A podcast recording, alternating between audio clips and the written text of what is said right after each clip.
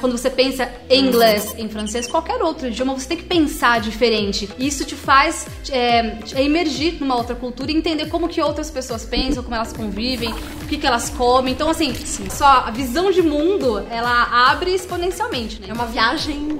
Você é, tem a capacidade de viajar para fora, mas você uhum. viaja para dentro de você, né? Também. Nossa, que inspirador!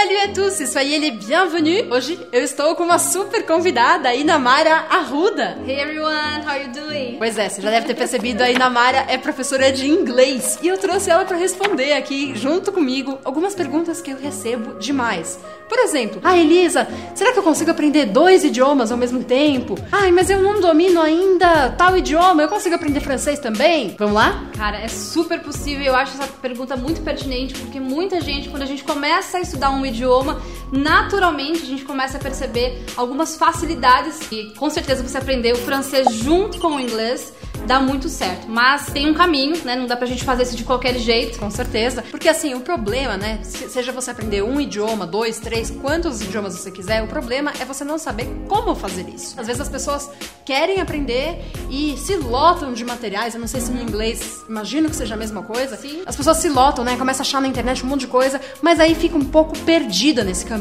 Então, é claro que para você aprender dois idiomas, você precisa ter uma organização diferente. E aí eu vou contar um segredo para vocês. Aí na fora ela ser professora de inglês, ainda tem um diferencial. Ela é coach de idiomas. Coach de idiomas. Então conta aí pra gente, Ina, qual que seria a sua dica número um aí? A gente separou para contar para vocês cinco estratégias para vocês conseguirem aprender a falar dois idiomas ao mesmo tempo.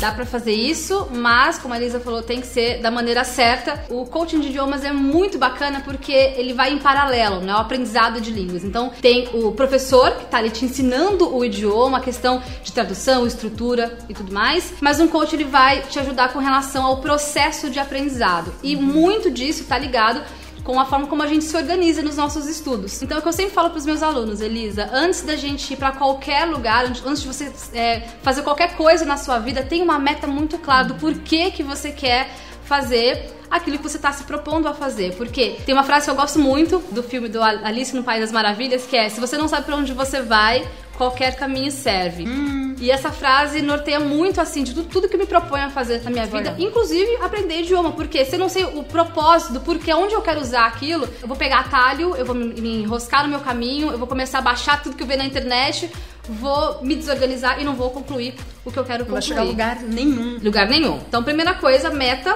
Então, organiza a, a, exatamente aonde você quer chegar. E aí, se você não tem uma agenda, já tá aqui o convite para você. Pega uma agenda, pode ser virtual ou não, mas é muito importante que você se organize. Então, observa ali na sua semana, abra a sua agenda e observa os dias ali e principalmente escreva. Esse negócio de escrever, hoje em dia a gente tá tão na internet, usando o celular e o computador, a gente esquece às vezes de escrever, né? Mas o processo de escrever é muito legal. No seu subconsciente te dá aquele te é, engaja, comando. né, com aquele com o momento. Perfeito, exatamente. Você tem esse comando de, de se comprometer uhum. com o que você vai fazer. Então, escolhe o momento da, do seu, da sua semana, um dia, um horário que você vai fechar para você estudar, porque senão, de fato, né, o dia vai acontecer, é, o mundo hoje busca a nossa atenção de todas as formas, é muito fácil a gente se distrair e a gente acaba né, se perdendo no caminho. Então, se você quer aprender dois idiomas, primeira coisa, se organiza e principalmente se comprometa com os seus sonhos, com aquilo que é importante para você e com as suas prioridades. Então, tem que começar daí. Uhum. Acho que aí é um bom caminho. Achei legal que você falou de sonho, porque as pessoas elas falam assim: ah, eu não sei se eu vou conseguir aprender francês. Tem gente aí que talvez esteja se identificando. E aí as pessoas ficam: caramba, eu não sei, eu sempre sonhei desde criança,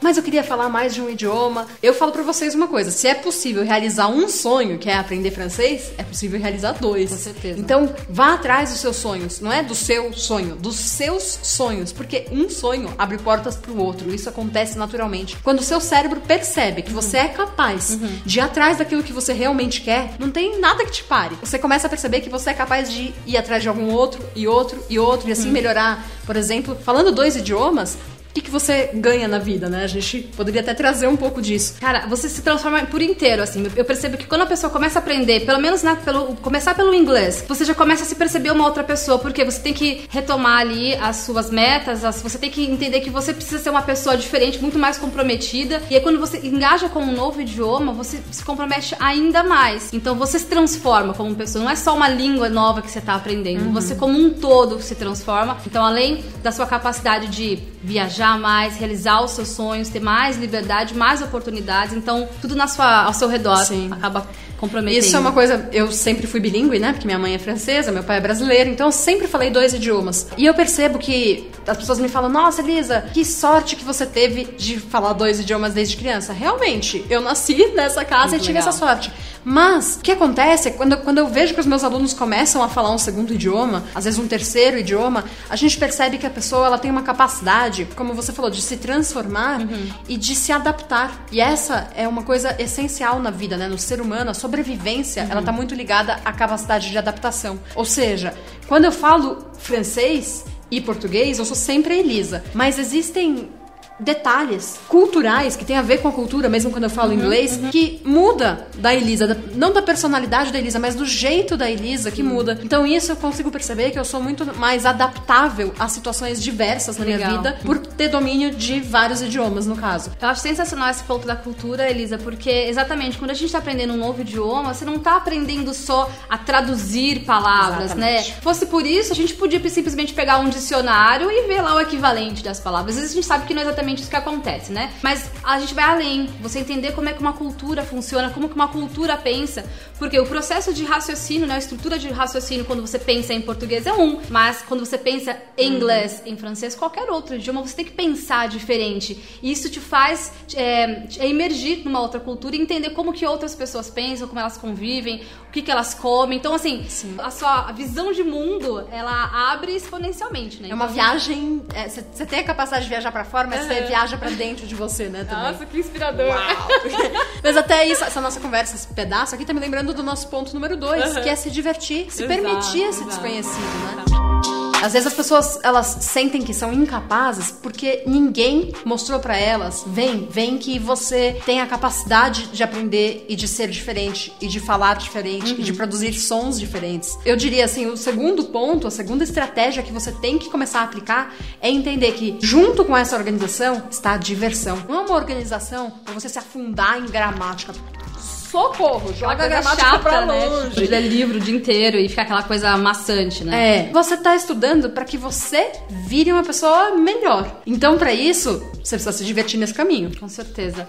Faz parte de tudo que a gente faz na vida. Se a gente quiser fazer com excelência, você se divertir, né? E eu gosto muito de sempre lembrar de como a gente aprendia quando a gente era criança. Como é que era? Você busca aí nos na seus, seus arquivos lá de quando você era criança e você estava aprendendo coisas novas. Às vezes, ao longo do caminho, a, a vida vai acontecendo, né? Às, às vezes, o nosso caminho pode nos endurecer de alguma maneira, mas é muito importante a gente sempre lembrar de como que a gente aprendia uhum. quando a gente era criança, trazia aquela, aquela vontade, aquela... É uma alegria, né? Você vê que criança, você tem filho, né, Elisa? Uhum. Quando tá, tá ali aprendendo, tudo, tudo é novidade, tudo é bacana, e aí por isso que o processo de aprendizagem acaba sendo mais fácil, porque a criança não tem medo de errar. A criança Exato. cai, ela levanta e tá tudo certo, bora. E muitas vezes a gente fica muito preso. Poxa, errei minha pronúncia, errei aquela preposição. E aí não quero nem falar no passado porque eu tenho medo do é. tempo do passado em francês ou em inglês. e uma criança não faz isso, porque não. a criança é natural. Ela, ela, brinca com o próprio erro. Tá tudo bem se ele falar, eu sempre uso esse exemplo, né, porque meu filho tá aprendendo a falar. Então se ele fala mamãe e eu não entendi, ele não vai ficar mudo e parar de falar. Não falo mais, é só que eu não Ao contrário, ele ativa, né? Ele, ele, ele brinca, como eu falo também para as pessoas que querem aprender francês, que vocês têm que brincar de ser cientistas da língua, de experimentar coisas diferentes, experimentar como que eu abro a boca. Será que se eu abrir um pouquinho diferente?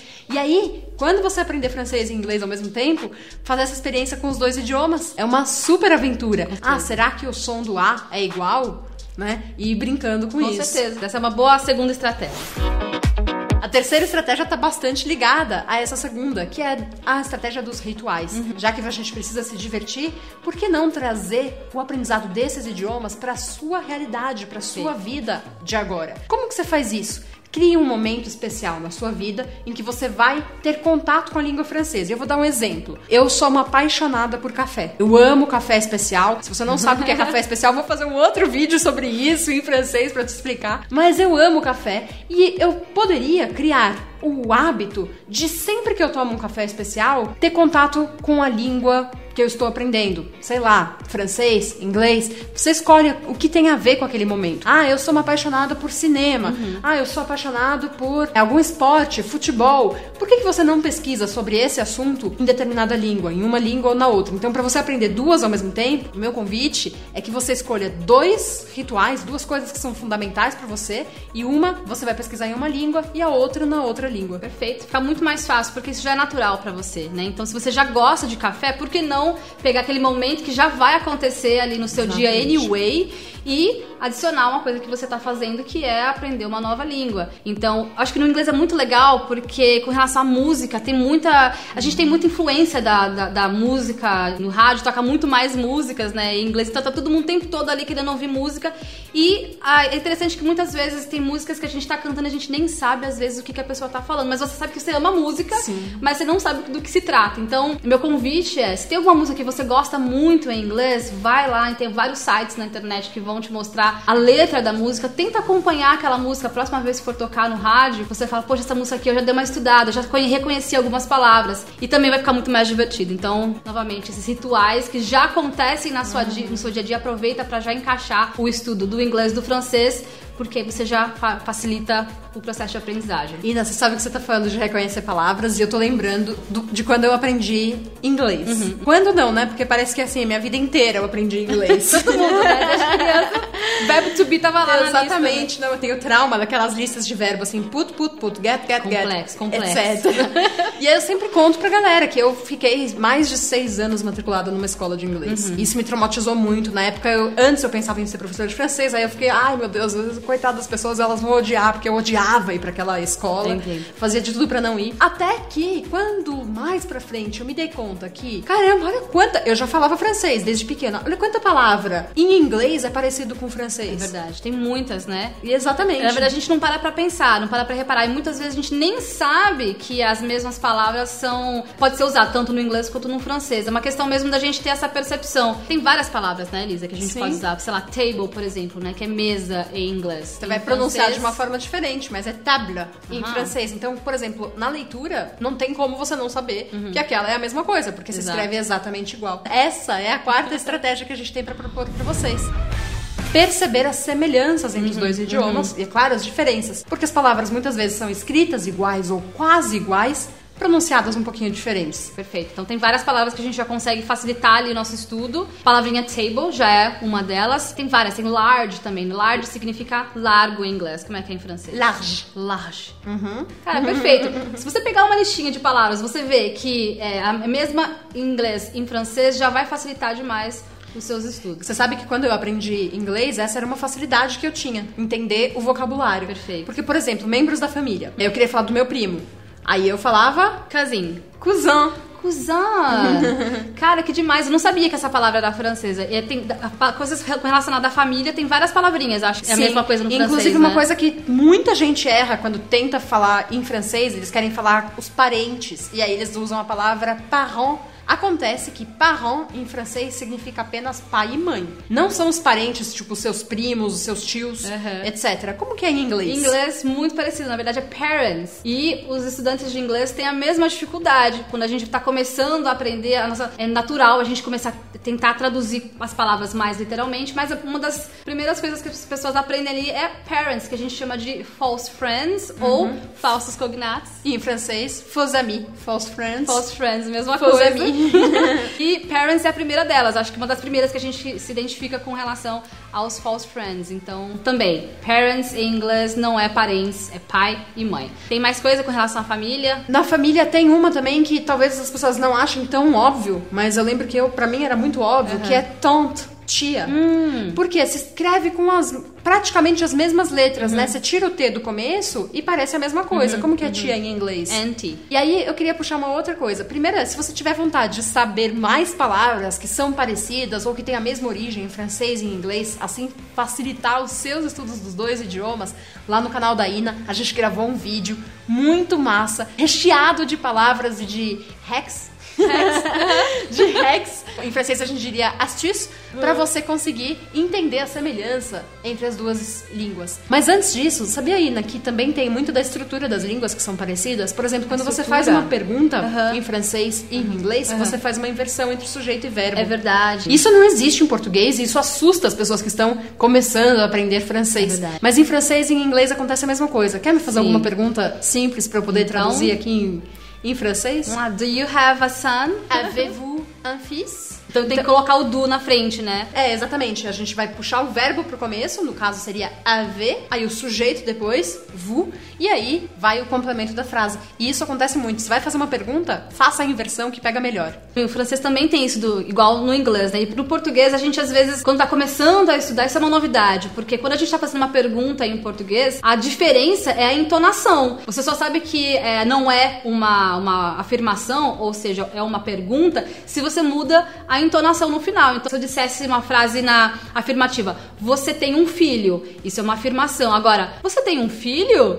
né? Essa entonaçãozinha no finalzinho que me indica que eu tô te fazendo uma pergunta. E isso é uma novidade pra quem tá aprendendo inglês, a gente tem que aprender a fazer essa estrutura. Então, uma vez que você já aprende a fazer essa estrutura em uma língua, já fica muito mais fácil quando você tá aprendendo a próxima. né? Exatamente. Muito legal. E em francês é curioso que você pode fazer das duas formas. As perguntas, tanto como em português, só mudando a entonação, Ah, quanto fazendo a inversão. Então você tem as duas possibilidades. Muito bom. Bom, então, percebendo as, as semelhanças do idioma é uma estratégia muito massa para você acelerar o seu processo de aprendizado de dois idiomas ao mesmo tempo.